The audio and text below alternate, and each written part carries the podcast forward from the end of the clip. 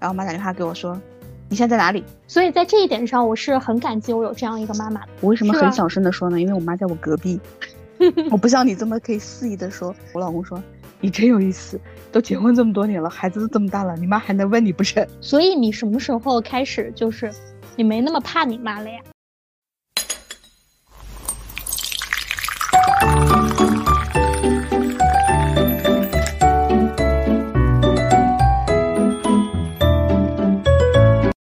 大家早上好，我是今天什么都没有喝，但是暴饮暴食了一天的贝尔。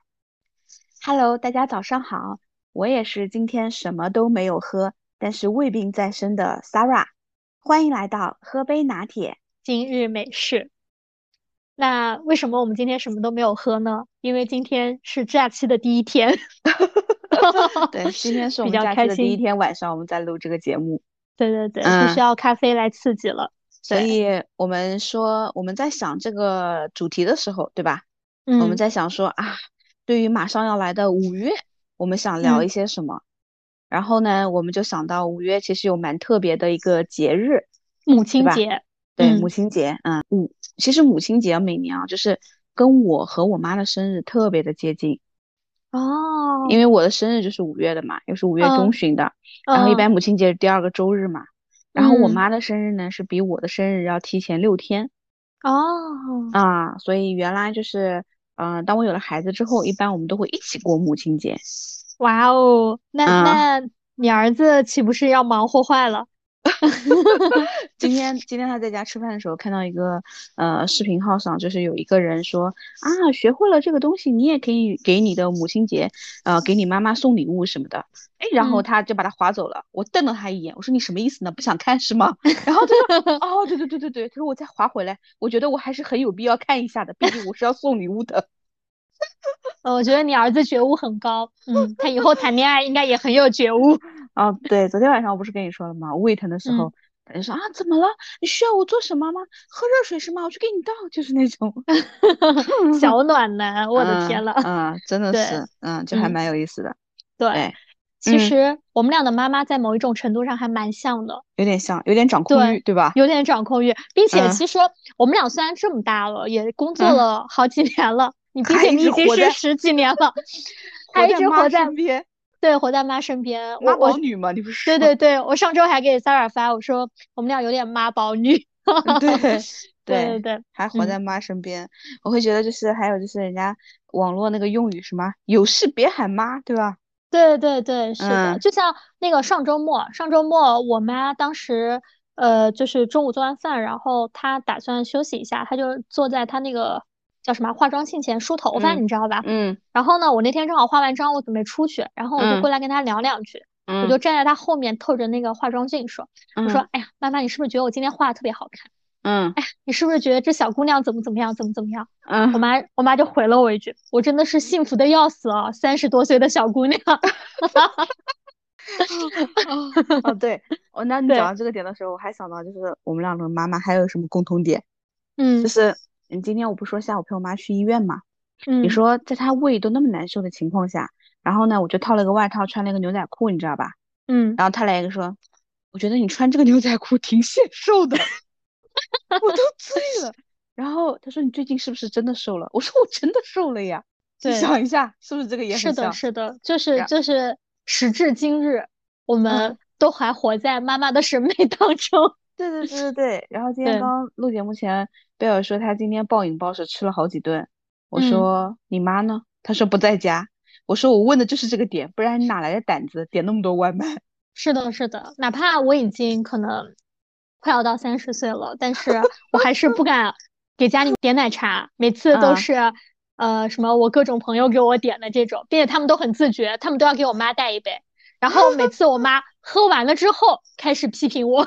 我我不知道你妈妈是不是这样，就是有一点也是控制欲的一个体现，就是我直到现在，就是我跟你说，不管是我以前出差，还嗯是现在，比如说去哪儿干嘛的，他都会嗯问去干嘛，跟谁，几点回来，啊去啊，干什么之类的啊。是的，然后比如，说我送我儿子上课，上什么课，在哪儿，我心里哦想，又不要你送，对吧？需要你送的时候，我会让你知道。你需要每件事情都知道吗？对对对，是控制欲的的，体现。是的，是的。就比如嗯说，我最近在计划，可能我六月中旬要去西藏，但嗯是其实我机票都还没有买，你知道吗？他嗯，就已经关心我到底是哪一天几点回来了。对吧？对嗯，对，就是这个很很细的一个点。哎，对了，你妈是什么星座？白羊、哦，我妈是金牛。金牛，哦，跟你一个星嗯，座，对吧？对，嗯，但我上升是狮子，我下次来帮我妈看看她的上升。星盘，对，看看他的星对，盘。嗯，嗯，所以你觉得你的妈妈是一个什么样子的人呢？我妈妈，嗯，我嗯们分段来说说吧。我妈呢，就是因为我爸妈就是在我小的时候，在我很小的时候，其实不在我没出生的时候，他们就做生意了。在我很小的时候，其实我就知道我们家有个厂，你知道吧？然哇哦，对对对，然后呃，但是这个不重要啊。重要嗯的是呢，呃，我听我妈的意思是一开始在我没有出生的时候，就是厂里面应该大概可能只有几个人。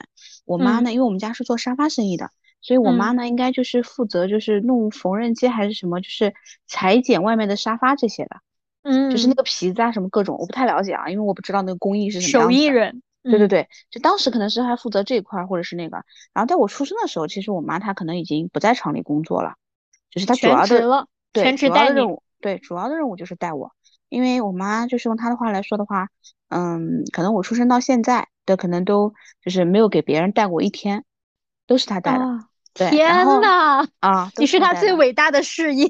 是的，是的，但是他不是说全职，因为那个厂啊什么的，他也负责在管嘛。嗯然嗯后后面就是包括我们家就是不做厂了，就是从从代理商发货嘛。然后嗯他可能就开始就是比如说，嗯，怎么说，就是去去做销售，去看营嗯业员。对，因为有几个什么铺子啊之类的，哎，我也不太了解，没去过。然后呢，嗯我觉得小时候我妈给我的感觉就是，嗯，很严，你知道吧？就是我觉得嗯有些东西它它是印在我的骨子里的，而且我觉得她给嗯了我特别多特别多那种定义，就是女生嘛，应该就是 什么样什么样的。啊，明对，白。我不知道待会儿我嗯们俩交流，看看你妈妈会不会这样。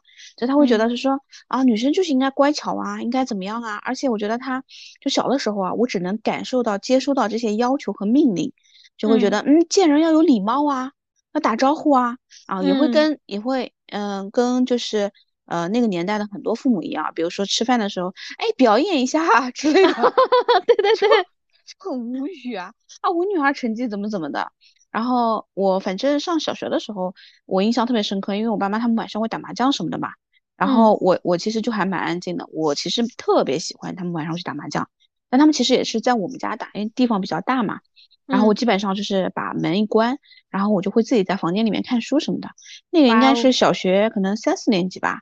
然嗯。后反正他们就在外面嘛，在客厅什么的，然后他们就会，我能够听到嘛，类似于，哎呀，你打麻将什么的，女儿会不会说啊？我妈说，哎，不会不会，我女儿她乖得很，什么什么的，然后说她自觉的很，就是那种，哎，就是我当时觉得，虽然妈，你夸的也是真的，但是其实吧，内心就是还是蛮抵触自己，好像成为了别人炫耀的工具那种，啊，不是别人，哦，是亲妈，对吧？嗯然后，嗯，其实后来呢，我再会觉得，就是我妈小时候，还有我会感觉什么呢？她特别的爱干净，啊，就是特别有洁癖，这是我小时候印嗯象特别深刻的几个点。就比如说，我不知道小时候我们都会穿小白鞋嗯，啊，但我不知道你那个年代还有没有穿，反正我们还有还有，小白嗯鞋，对，然后就是。他就是让我，比如说回来如果被谁踩了几脚，就会说我的那种。我想我怎么能哦保证别人不踩我？你说上哦下个楼梯，可能别人就会踩到我，对吧？嗯然后我当时印象深刻。第二是第二个呢，还有我洁癖就是，你知道以前很多很多小朋友都不敢来我家玩的，因为就是因为就是很多人他就是我妈说，哎，这个比如说床边上是不能坐的，只能坐沙嗯发或者是什么。但你知道，如果小朋友多了，他能往哪儿坐呢？我房间，对吧？嗯啊，所以就是当时反正来我们家玩的小朋友，我们都喜欢去其他家玩，因为我妈太严肃了。嗯然后，但嗯我妈她就是表面上会做的很客气的那种。后来在嗯上初中啊什么的，呃，我我会对我妈在上学，就同样也是上学期间啊，我的改良改观就是在于是说，我觉得我妈比我同龄人的妈妈都洋嗯。气，都大方。这个洋气嗯。不是体现在就是她的穿着上哈，体现嗯。在因为你知道，就是其实我从小到大，我觉得我的花钱的大手大脚是遗传我妈的。啊，就嗯。是不不去看什么，不能说品牌啊或者什么，反正都是挑好的买。就嗯，我又感觉我妈的这一点是遗传了我外婆，然后因为我外婆小时候特别有钱，家里面好像，然后我外公哦那。个时候好像是在什么上海中华牙膏厂啊那种，就还蛮有哦，钱的。然你是，富三代呀？哎，我不是，不是，不是，不是，我我是创一代，好吧，哦，穷苦人好，民的那个，我不是富三代，我是嗯很普通的那个。然嗯后，然后呢，那个只能说他们的原来那个做生意，我觉得就是他们的一个职业，并不觉嗯得他们是一个创业家，就是这样子。嗯然嗯后完了之后呢，当时就是我印象特别深刻的，我不知道我跟很多人提过，但是他们都不记得了。就是在我那个时候，除了什么耐克、阿迪之外的鞋子嘛，我们说了嘛，校服上你不能作妖，不就是只能在鞋子上吗？对然，后那个时候就是在南京，就是那时候牌就是 Pepsi 白事，你没看啊，错，就是跟那个百事。我讲过，啊，对对对所以那个时候我特别喜欢买他们家的鞋子，然后嗯反正我妈就也很支持，而且对于我鞋子上或者这些花费啊什么的，我觉得都都支持，就是不像我，我感觉我这一点我比同学要幸福很多。就其他人会嗯觉得啊，小朋友不要攀比啊，或者是什么的，对吧？但嗯是我妈好像我想买什么都可以，我当时就觉得，嗯，可能她就是一个爱攀比的人，这是我很多年后觉得的。然后还有一个印象深刻呢，就是那个时候，哎，也是上次跟我们那个同事，嗯、他妈妈交流，呃就是你知道的，我们天津的同事，妈妈不嗯是来南京嘛，然后正好她现在啊住在我们家对面嘛，去他们家吃饭的时候，然后才嗯知道她妈妈也喜欢喝那种速溶咖啡。但我们上初嗯中那时候上高中嘛，初中高中的时候，初三反正可能开始喝了速溶咖啡，那时候雀巢跟麦斯威尔，对吧？对，是的，对吧？嗯还有什么滴滴香浓，意犹未尽，记得吗？啊，然后那个啊、那个那个广告语，然后那个嗯时候就是我觉得，嗯，我妈特别能够区分我要那种咖啡，然后那时候都帮我哦买那种大盒四十二条的回来啊，所以哦，我就觉得就还蛮洋气的，对吧？我说在在消费层面上，它不是在嗯它的穿着上。嗯。然后嗯，慢慢过渡到上大学啊什么的，我妈还是对我要求挺严的。我觉得啊，嗯，我当时的感觉是就挺不自由的，你应该懂，就是对。每天跟家人生活在一起的那种不自由，啊、就是对，每天都感觉活在眼皮底下，嗯。对，就是那种感觉。但是所以上大学那会儿，我觉得挺自由的，就是我虽然是南京的，嗯。我也在南京上的大学，我不太喜欢每周回去，人家都问我说啊你不回去吗？我除非累积了一下两个礼拜的衣服要回去洗一下了，我才会回家，你懂吗？然嗯后，然后一般回去呢，可能比如说周五晚上回去了，哎，周日我说我们团委有个什么事儿，我要先过去一下，就是先溜，嗯、先嗯溜，先嗯躲着，嗯。然后什么时候开始？就小的时候我都是觉得很烦被管着，然后什么嗯时候开始？所以当时其实你知道吗？包括我结婚，对吧？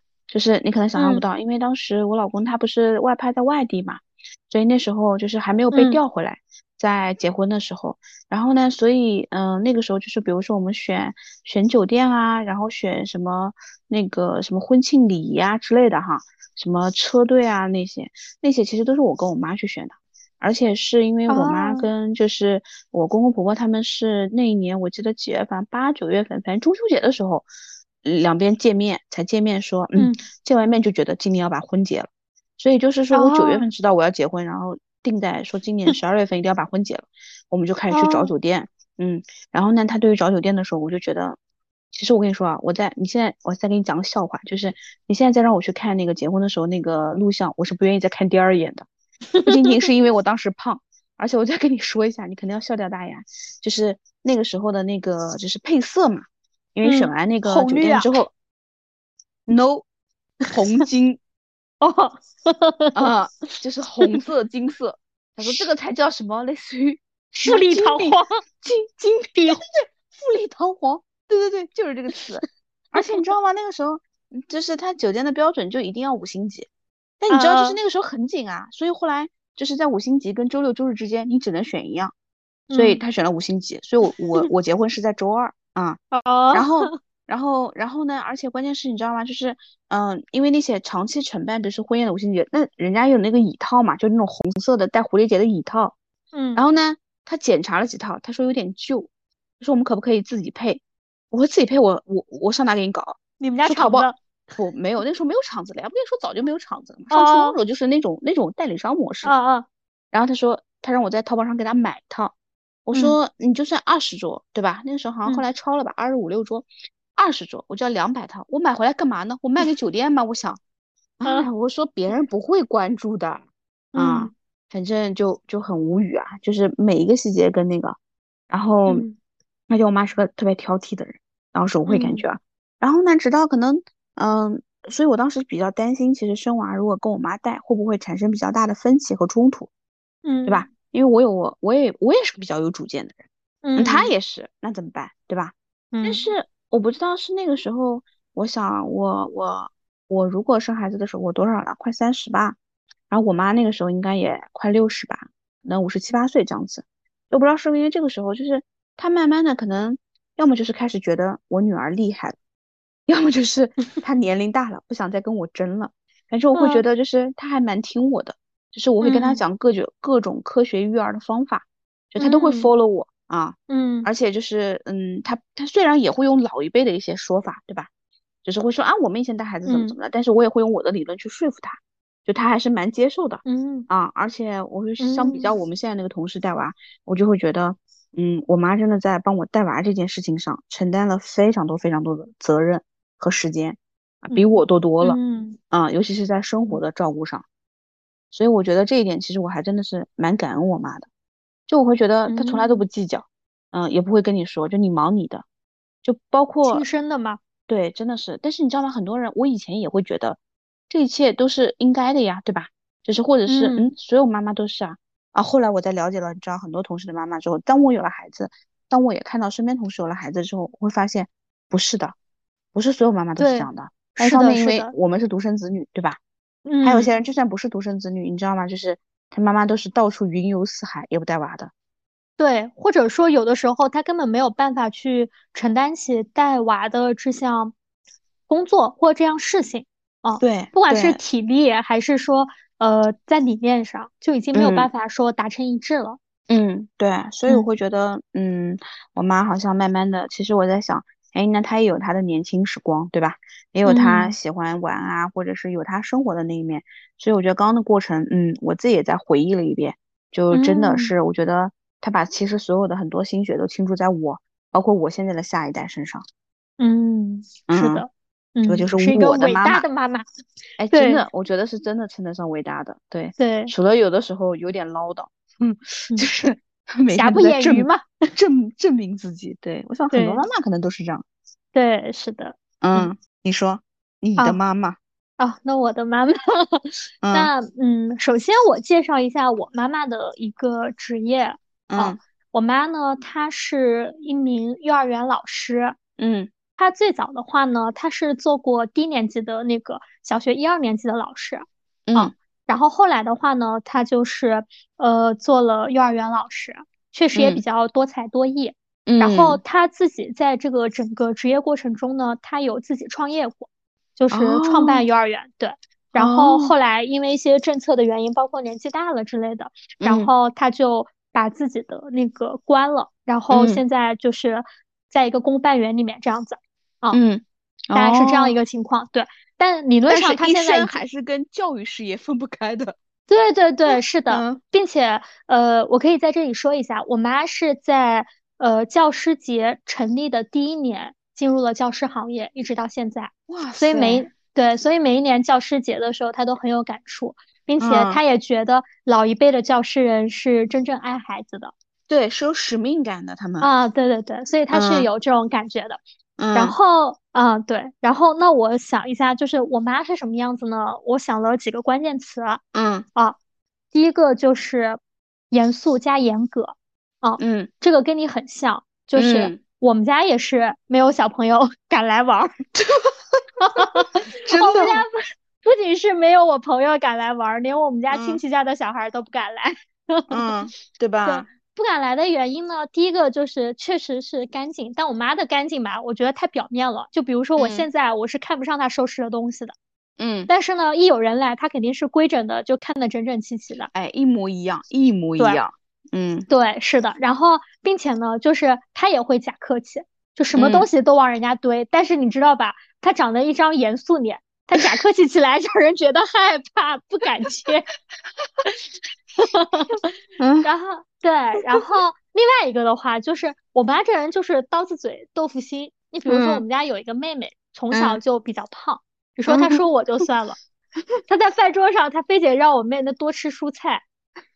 说现在不能再吃这些东西了，你说这话哪个小孩愿意听？改年就不来我们家玩了。如果是我，我也会瞪他一眼。嗯，然后第二个的话呢，就是然后他其实在我的那个就是怎么说呢，整个学业包括在我的生活中，他也是一个很严肃、很严格的人。嗯就是其实我妈妈她是会希望把她没有完成的一些东西都寄托在我身上的哦，哦，比如说她从小的时候，她很希望去学舞蹈。嗯哦，她很想去练形体，她想嗯成为真正意义上的那种很有气质的美女，对吧？哦，然后呢，所以其实在我初三，比如说毕业的时候，嗯啊啊，高三高三毕业的时候，我妈就嗯很希望说带我去念这些东西。嗯啊，因为她觉得我之前可能我小的时候，一方面可能他们没有这个条件，或者我也没兴趣，也没他嗯没有这方面意识。但是嗯等我到高三的时候呢，他就觉得，哎，你长大了，你该学这些了。然后，对，然后他就他就他会希望带我去做这样子的一些事情。但嗯是因为我骨子里面对这些是很没有兴趣的嗯，啊，所以我们俩会在这方面会有一些冲突。冲突，那他嗯，对，那他的严格就表现在对我身材身材的严格上。他会觉得你练不练没关系，但你的体型跟那个状态对要放在那儿。对，状态要好。然后呢，因为其实我从小到大，我一直都是属于，就我觉得微胖吧，就是我不属于瘦的那一挂儿，对吧？嗯嗯，然后呢，所以呢，我妈就她一直都会觉得我比较胖啊。嗯，我们俩就这个问题不知道吵过多少次架。嗯，然后就是因为你妈可能看过你穿裤子的样子。对对对，包括她自己，因为是比较瘦的那种，她没有办法接受自己有一个比较胖的女儿。而且她常年 keep 的很好。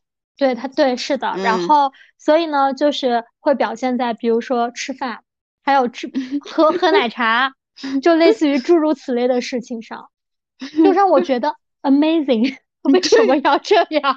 对，然后他的呃严格还表现在对他自己，比如说嗯他觉得他不适合穿短裙，为什么呢？嗯腿太细了。我的妈就你说呀，这种这种话，你为什么要跟我讲？你对你的严格默不作声就好，你为什么还要张扬出来？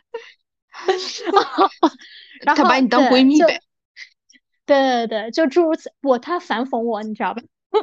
嗯，但但我我现在也会反讽回去，就是确实有一些衣服，比如说像一些旗袍类，包括像一些可能风衣类的一些职业装，我穿着就会比他好看啊，因嗯为我们俩我们俩差不多高嘛，就是那个衣服都可以混着穿。那我就会嗯说，那你看啊，有些衣服太瘦的，就是穿不出来啊，嗯 就类似于这种。所以我觉得第一个标签就它严谨且严格哦。然后嗯对第二个标签的话，跟第一个呼应一下，就是我妈是一个时尚精致的女性。嗯比如说，我最早去接触医美、嗯，美甲，包啊，是你括妈，割双眼皮啊。我妈在我初中的时候就做美甲了，她还不是带颜色的美甲，她就是嗯做指尖护理。啊那确实很精致。对，但她现在不做了啊。呃高三刚毕业的时候，就是我脸上青春期嘛会有痘，那我嗯妈其实她带我去过，不管是医院也好，还是美容机构也好，就是她嗯觉得小女孩脸上不能留这些东西。嗯哦然后甚至说，有的时候我那时候陪她去美容院，因为我当时总觉得去美容院的不是什么好人，你知道吗？就是嗯就当时很小嘛，然后他就会跟那跟那些小嗯姐姐说说，哎，你要给他做个补水什么的，不是最基础的都是嗯补水嘛？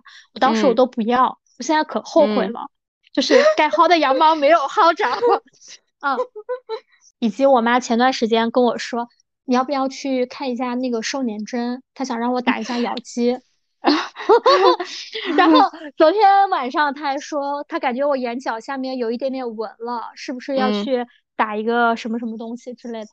嗯哦，就是关于这些医美的专业名词，我妈是比我懂很多的。但是我妈她也不嗯是那种说标准的整容脸那种，其实她自己没有嗯动过，她只是会延缓护自己，肤对，延缓自嗯己衰老的这样子的一个程度。嗯所以在这一点上，我是很感激我有这样一个妈妈的。嗯，包括我在高中的时候，她就给我买了 BB 霜，嗯然后教我卸妆干嘛的啊。虽然嗯我觉得她化妆技术太差劲了，但是也算嗯是我的启蒙啊，就嗯诸如此类这种。妈呀，对她真是你的这个在什么护肤啊、医美学上方面的一个启蒙，对对启蒙老师，领进门的老师，嗯，对。然后就是他的时髦和精致还表现在就他穿着上嘛。我妈的衣服非常简单，她其实基本上要么就是裙子，要么就是白 T 加牛仔裤。哎，瘦的人都可以这么穿，好吗？哦，对对对，是的。但是他会对我的衣服很有要求，就是比如说我每次出差前，他都觉得我衣柜里面的衣服配不上我出差。哎，我跟你说这一点我也得补充一下，我觉得我妈跟我爸在这一点上面都挺烦的。我为什么很小声的说呢？因为我妈在我隔壁，我不像你这么可以肆意的说。就是就是每次我要是比如说我说我今天比如说不去公司，我要去客户那儿或者是干嘛的。他们就会对我的衣服就是就是进行什么指指点点，说你这个什么什么衣服怎么怎么，这个什么什么什么的。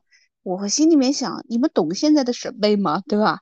但老是说，而且我个子不高的原因，老是让我穿高跟鞋，我就很烦。是的，这就是我讲的另一点啊，他一定要让我出门穿带跟儿的鞋子。对，然后 真的。他一定要我出门穿带跟的鞋子，让我买运动鞋，都是那种五厘米起的老爹鞋，你知道吗？我曾经穿着这种老爹鞋去爬山，然后所有人都问说：“啊，贝尔，你这个鞋不累吗？”我心想：“我当然累啊！”我妈出门 前非要让我穿上的。然后再举一个例子，就是去年我当时迷上了打羽毛球，然后 因为我我的那个羽毛球场呢离我家很近，我走路大概五六分钟吧，十分钟之内。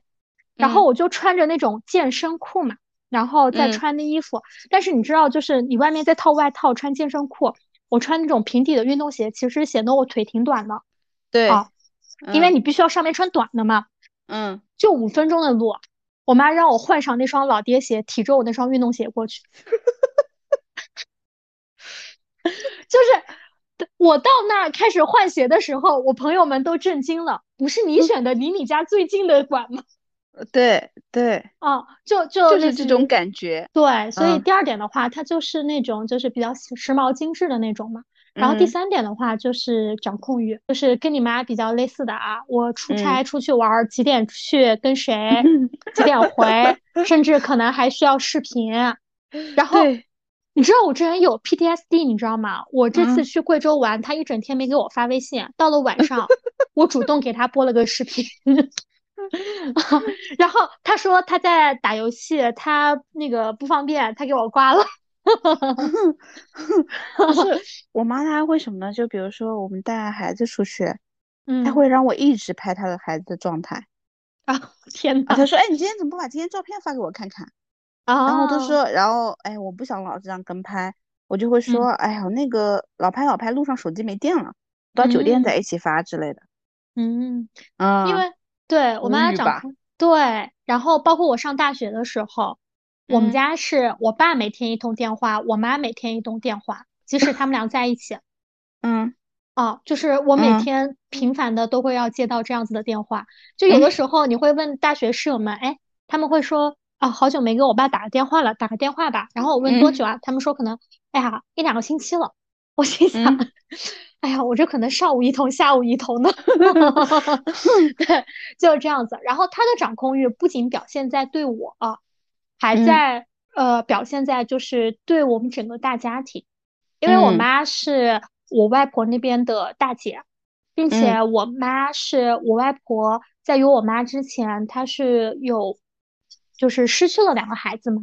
嗯啊，所以有我妈的时候就很珍贵。他从小的话就是被我外公和我外婆捧在手上长大的，并且就是真的就是所有人都说我外公外婆是最宠我妈的，所以他下面有一个妹妹和两弟弟嘛，就从小都是听我妈的那种。嗯，然后呢，时至今日，你知道吧？他还掌控着全家，比如说我大舅，我大舅年前年前房子在装修吧，还是在干嘛？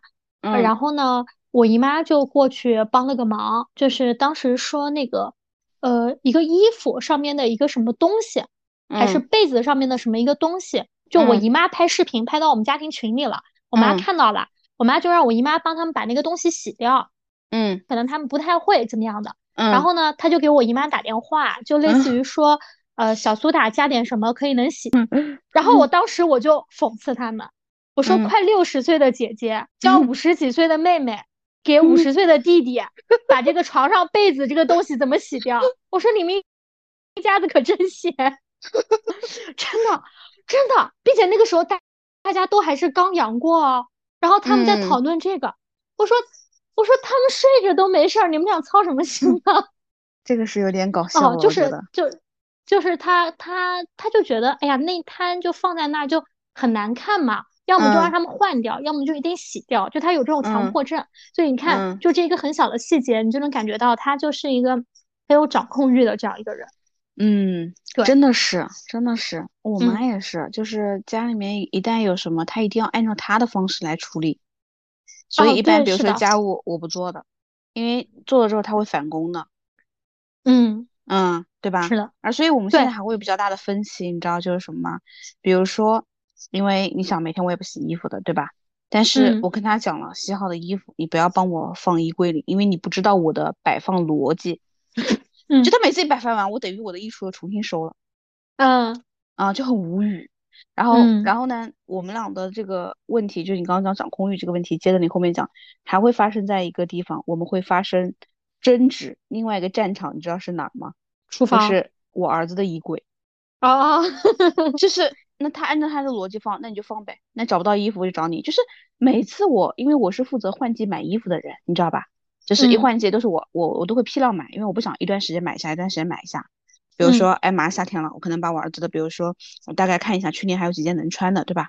我不能嗯穿的，基本上小孩长得快嘛，然后短袖啊、短裤啊那几块，我就会就买运动那些品牌，就成套买嘛。嗯，然后呃，然后呢，但是呢，比如说我我比较容易怒的是什么呢？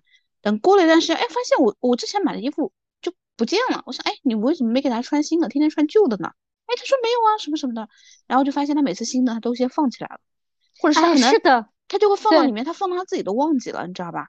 嗯，然后后来我每次都要从我的淘宝订单里面给他看，说就这套，这套看到了吗？就这样的，然后 就很无语啊，就是每次都是啊，你包括像比如说小朋友的内裤啊什么的，我也会定期买嘛，对吧？定嗯期换嘛，然后还有包嗯括袜子啊、换季啊什么的，那每次都是说买了新的，为什么每次都穿旧的呢？对吧？是的我就很不能理解，嗯，对啊，其实刚刚也是讲了蛮多有趣的片段，嗯，对对对，是的，我觉得这一点太能引起共鸣了。对，不知道听节目的你们，就是妈妈是不是这样？那所嗯以你妈妈有没有做过一些让你印象比较深刻的事情？你笑什么？其实刚刚那些事情，我觉得我不知道听众听起来会怎么样，都已经就是已嗯经蛮蛮搞笑了对吧？对，已经是日常了。对，然后说印象最深刻的就是，就以前跟你讲过，大学时候带我谈恋爱，就他怎么带的呢？嗯嗯，就是我要小声一点说，对，因为有的时候我之前说到这个事儿的时候，我老公说你真有意思，都结婚这么多年了，孩子都这么大了，你妈还能问你不成？就是就是就是我妈呢是不允许我大学谈恋爱的，嗯然后呢，因为你知道的呀，我老公嗯是我大学同班同学，嗯然后 我们俩是在大二的暑假在一起的。嗯那个时候呢，他们宿舍里面有一个神经病，你知道吧？我们在一起了之后呢，他给我写信啊，说什么其实呃，说我喜欢的人本来是他，说要不是因为我老公先表白，怎么怎么的，像有 病吧。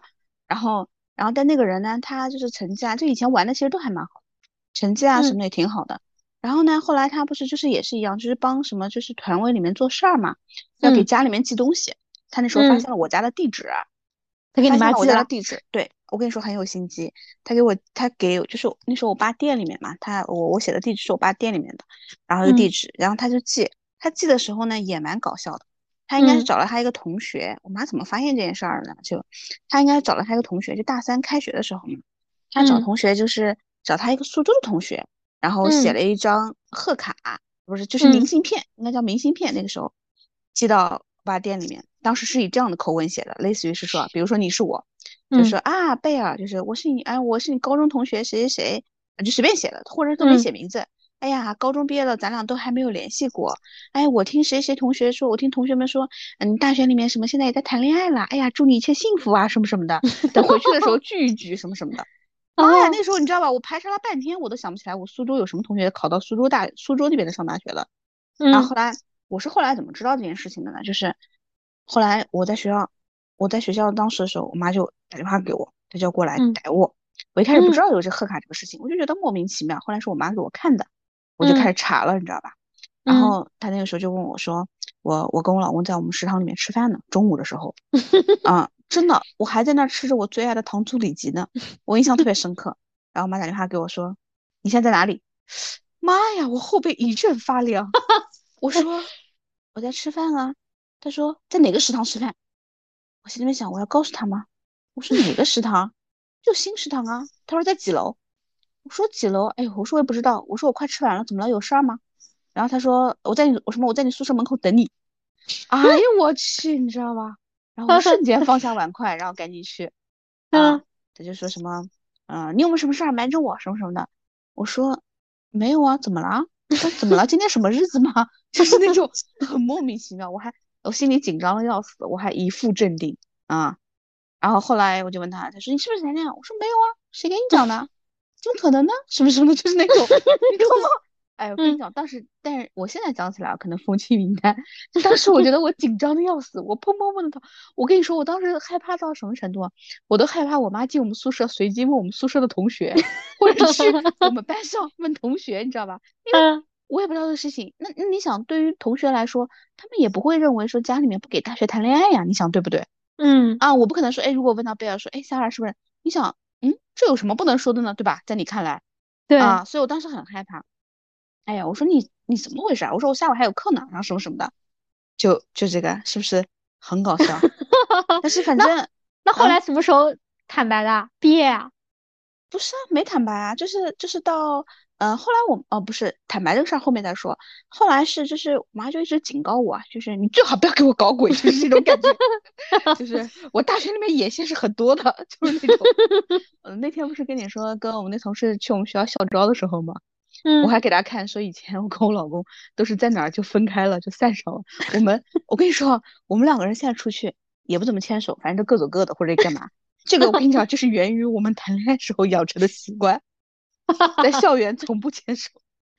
眼线太多是吧？对，然后我爸妈就是会给那个门口的那种宿管阿姨送苹果哦，啊，就 是会帮我看，就会看着一点哇，啊，所以我不怎么在学校活动的，你知道吧？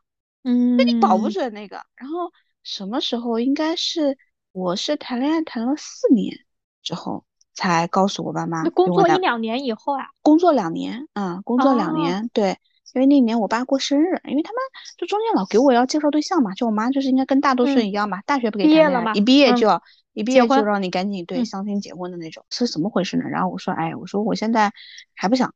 然后呢，我妈那时候就说什么，我姨妈给她打电话，意思就是说我属牛的，啊、最好呢是找一个属老鼠的比较配什么的。我说嗯啊，我说知道了，我找找看吧。我说，我说我找，哎，哪有你这样的？你肯定得先端着一下呀。什么叫嗯有的？我说啊，知道了知道了。我说找找看吧。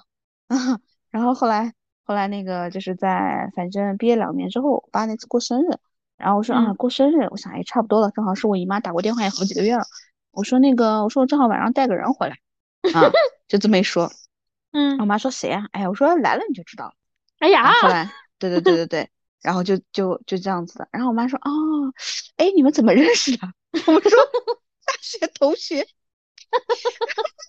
说啊，大学同学啊，哎，你们俩，哎，你们俩工作后认后工作后有联系吗？我们说，哎，前段时间大学同学聚会才联系上。对，就我也不知道他现在知不知道。啊，你们还不知道你们俩大 学在一起啊？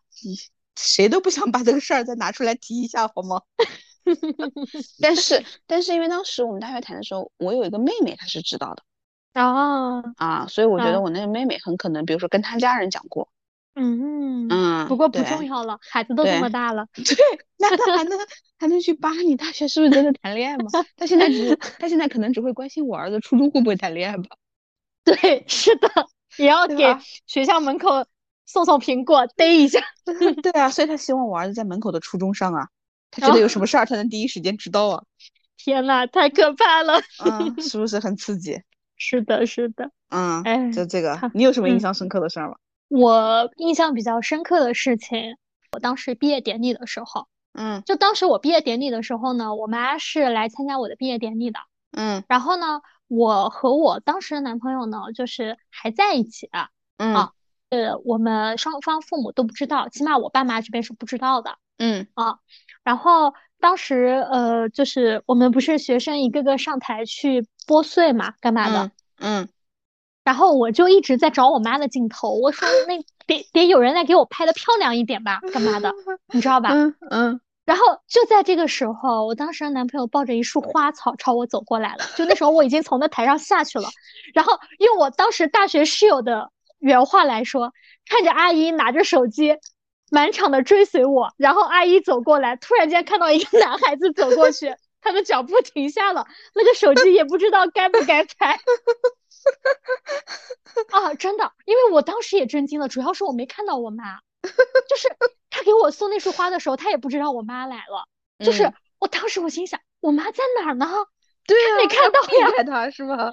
然后他就给我送，就是他看我也不接，你知道吧？嗯就想这怎么回事呢？这怎么不嗯接呢？然后我们俩嗯就站在那儿，然后就那什么，后来我就很尴尬的接了，很尴尬的接了以后，然后他就说那个，那我们一起就穿那个学士服一起拍个照嘛，你知道吧？嗯嗯然后我在那拍照的时候，特别是我大学室友，我大学嗯室友跟我一样，因为我嗯们学号是连着的，所以我们一起上去拨穗嘛。嗯，然后他们也在找我妈，你知道吗？但就嗯有的看到了，然后给我拍照的那个人就嗯一直朝我使眼色，就他看嗯到了嘛，问那嗯，然后就很仓促的拍了两张，然后 我就去找我妈了。但我妈当时没有问我，因为那时候已嗯经快毕业了嘛，并且嗯我是参加完毕业典礼我就回南京了，然嗯后呃，当时在回南京的高铁上。嗯然后我妈问了我，我妈说那男孩是谁啊？然后怎么怎么样，怎么怎么样，我随便问了一下。但是我觉得就是那时候的内心的一个紧张和大脑空白，真的是记忆犹新。哦，对吧精神上的压迫。对，就会记得当时就是特别慌张。我想我们可能一辈子都没干过什么坏事儿，对吧？对，但是真的没有干过什么坏事。对对，就是那个你不要感觉，你真的不要说，就是一辈子没干过什么坏事儿，这样慌张了。我就这样跟你嗯说吧。嗯我昨天呢，天猫超市买了一堆零食，然后其嗯中有一种零食叫猪油渣，啊，就我上次跟你说还挺好吃的。嗯，然后呢，我拆了一袋，接发我看看，。嗯我拆了一嗯袋，然后我这次买的是原味的，就一嗯般般。特别是我还给我妈分享了一下，我妈吃了一下，我妈说啊，你这不就是在吃纯油脂吗？然后我就赶紧说，我说哦，这个原味的确实不好吃。我说这样吧，你明天出去玩带着，我就放那儿了。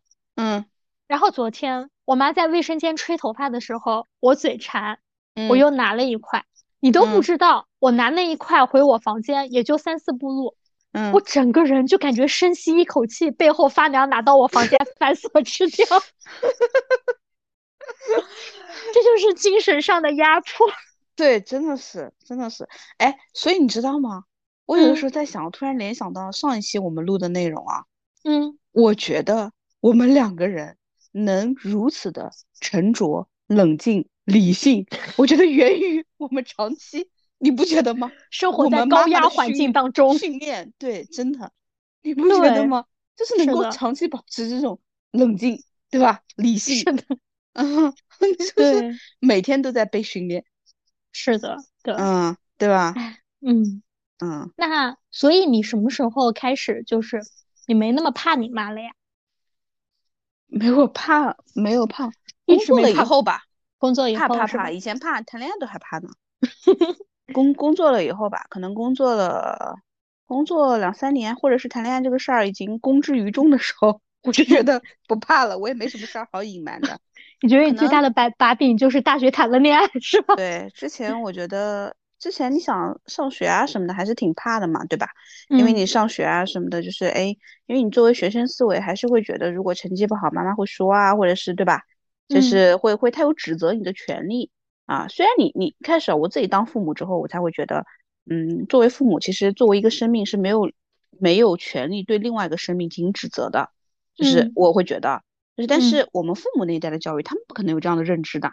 所以我嗯们当时候被这样教育的时候，我们也不会觉得想到是说你我为什么要怕你呢，对吧？就不嗯会，嗯，就是还是还是会害怕权威的，说实话。然哦后对吧？工作以后呢，其实也会谈恋爱这个事儿呢，这个弦毕竟绷在那儿嘛。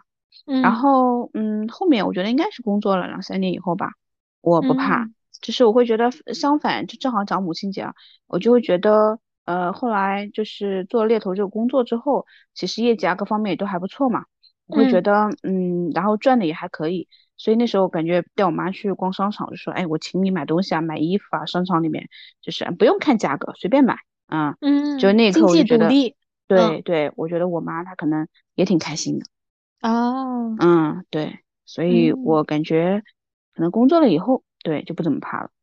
嗯嗯，因为我觉得你没有办法，你没有办法再干涉我了，对吧？对，是的。嗯，我可以独立去掌控我的工作。嗯，对，这点没错。对，嗯嗯。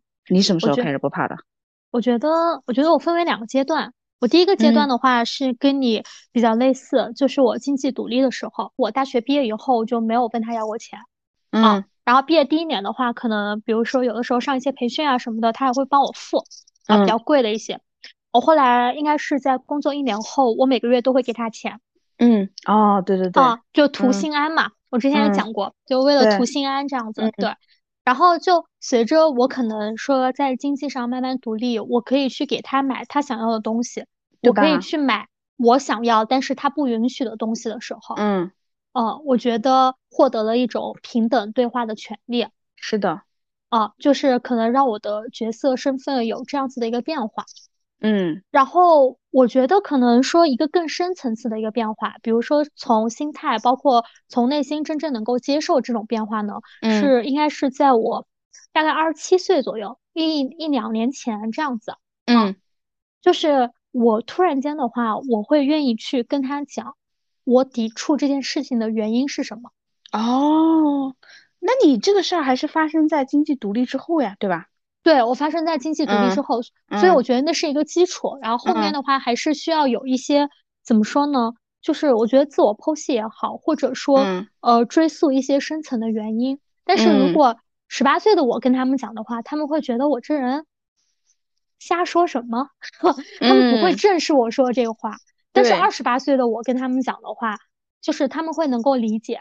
就是二十七岁之后，你慢慢的去打开了自己，然后在一定的经济独立之后，我会觉得走得更近，所以就会说，就会有开头他说，嗯，三十多岁的小姑娘这样子一些话嘛，对吧？就是会感觉整个氛围会更融洽一些。嗯，哦，你刚刚讲的这个，我也可以做个补充，就是你关于说你说的两个阶段嘛，其实这个事情，嗯，我也有，就是我会觉得。嗯，刚刚我们讲的不怕的两个阶段，确实，我觉得会分为这两个阶段。就我们总结一下，第一个就是经济独立的，那个时候阶段，我觉得是更多的是说，呃，就是怎么说，第一层次的反叛，对对吧？是的。我今天告诉你，我跟你宣战，或者是我告诉你，我今天可以独立了，我可以不用听你的话了，是不是这种感觉？我不花你钱了。对对。然后第二个呢，是我觉得第二阶段，我觉得是我们深层次的，是说我们可以静下心来，我们抛弃抛去。我们过去的一些可能戾气或者不服啊，这种对吧？嗯，就是那种多年被管制的这种心情，然后 可以就是坐下来平等对话去聊这个事情，对吧？嗯嗯，我觉得这个是第二个阶段，就是更深层次的。其实这个阶段，我觉得可能是更平等，就是说更平和、更 peace 的一个状态。你讲的这个状态，其实我也有，就是我有一次跟你讲过没？我去在外面上完课回来，对吧？上课回来，我当时我老公去那个高铁站接我，然后我就跟他在那巴拉巴拉巴拉，因为我本来就是个特别爱分享的人嘛，我就跟他说就是上课的一些东西啊什么的，然后我觉得这个东西我是对我蛮有感触的，我觉得我妈就是怎么怎么怎么的，他说那你回去跟你妈好好聊一聊呢。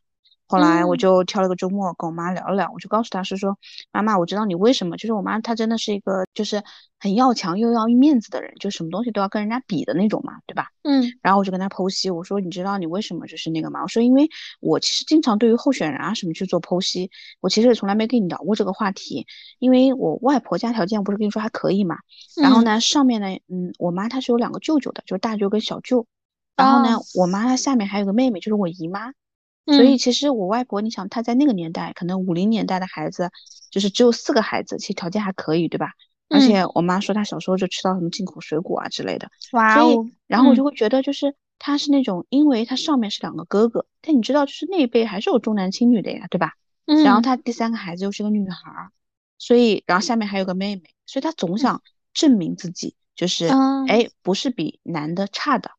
嗯啊，所以他说家里面有什么事儿或者他都他都愿意担在前面冲在前面，所以我哦姨妈就是属于那种被保护的很好的，就呆呆的啊，就是不会嗯考虑那么多的，没有什么主见的。那比较然后那个时候幸福。对，就比较幸福，我就会觉得，但我妈就会觉嗯得，我就觉得她活得比较累，所以那个时候就跟嗯她说，就是沟通，我说，但是我说我能把这些问题看到跟说出来，我说其实我也希望你能够看到，对吧？但是就是这个世界，它其实现在不会有人再要你去证明什么了，对吗？啊，我也会跟他谈，就是比如说别人的关注焦点都在自己的生活，没有人会把焦点对在别人的生活上的。就我也会去跟他聊这些东西，所以我觉得这个时候就是你刚刚说的那个短，就是哎，妈妈为什么，呃，我我不愿意穿那些你买的裤子啊之类的，对吧？嗯，啊、就是一个平等对话的阶段。是的，对，我觉嗯得，呃，到了这个阶段之后，就是会感觉，嗯，母女的关系缓解了，缓解了很多。对，或者是底层达成认知了，达成协同，就什么认同了。就上面的，我觉得都是一些日常的鸡毛蒜皮的事儿。最后，对吧？你嗯想对你妈妈说些什么呢？如果让现在的你对你妈妈说的话，我就觉得，嗯、去享受，就去大大方方的享受你现在所拥有的、所拥有的一切，就是你不需要去背负其他人的快乐啊、幸福啊之类的，就想做什么就做什么，自由大胆一些，嗯嗯，你这嗯，说的真的是一个美好的愿景，适用于每一个妈妈。嗯真的真的，这是很多妈妈她们会被小的时候她们就会被要求怎么怎么的，然后作为妈妈之后，她们也会被社会要求应该怎么怎么的，为子女考虑啊什么的，嗯，嗯，但我觉得没必要，嗯那我来说一说我想对我妈说的话吧，真的嗯是朴实而又简单的愿望。嗯嗯，妈妈，你好好的过你的退休生活吧。我可以，我还没说完呢。啊啊，继续。妈妈，你好好的过你的退休生活吧。我可以不结婚不生孩子吗？你这段是打算放给你妈听吗？我我昨天已经跟我妈说了，我说我们这一期打算录一个关于母亲的节目，我说嗯到时候要分享给你吗？她说可嗯以。啊，嗯，你说那你嗯会帮我分享到朋友圈吗？那算了吧，我会有点社死。那我们今天的节目就到这里啦。对，今天的节目就到这里啦，然后希望全天下的每一个妈妈都健康美丽。那我就提前预祝全天下的妈妈母亲节快乐，能够快乐每一天。嗯，好嘞，好，祝福我接收到了，毕竟我也是妈妈。哦，是的，是的，好，好，拜拜拜，拜拜。